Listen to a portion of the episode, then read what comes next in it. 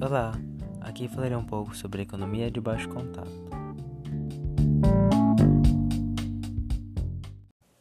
Primeiramente, entenderemos o que é.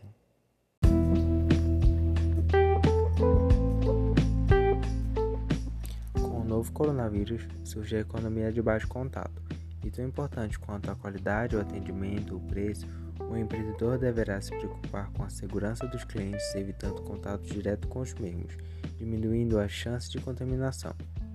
Será preciso criar estratégias e reinventar-se de modo físico e digital, atendendo às necessidades dos consumidores com segurança.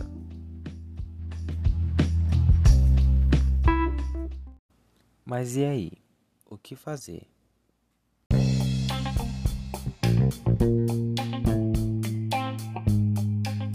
Com a pandemia veio a preocupação da situação econômica dos negócios, onde a saúde é prioridade e o contato físico deverá ser evitado o máximo possível.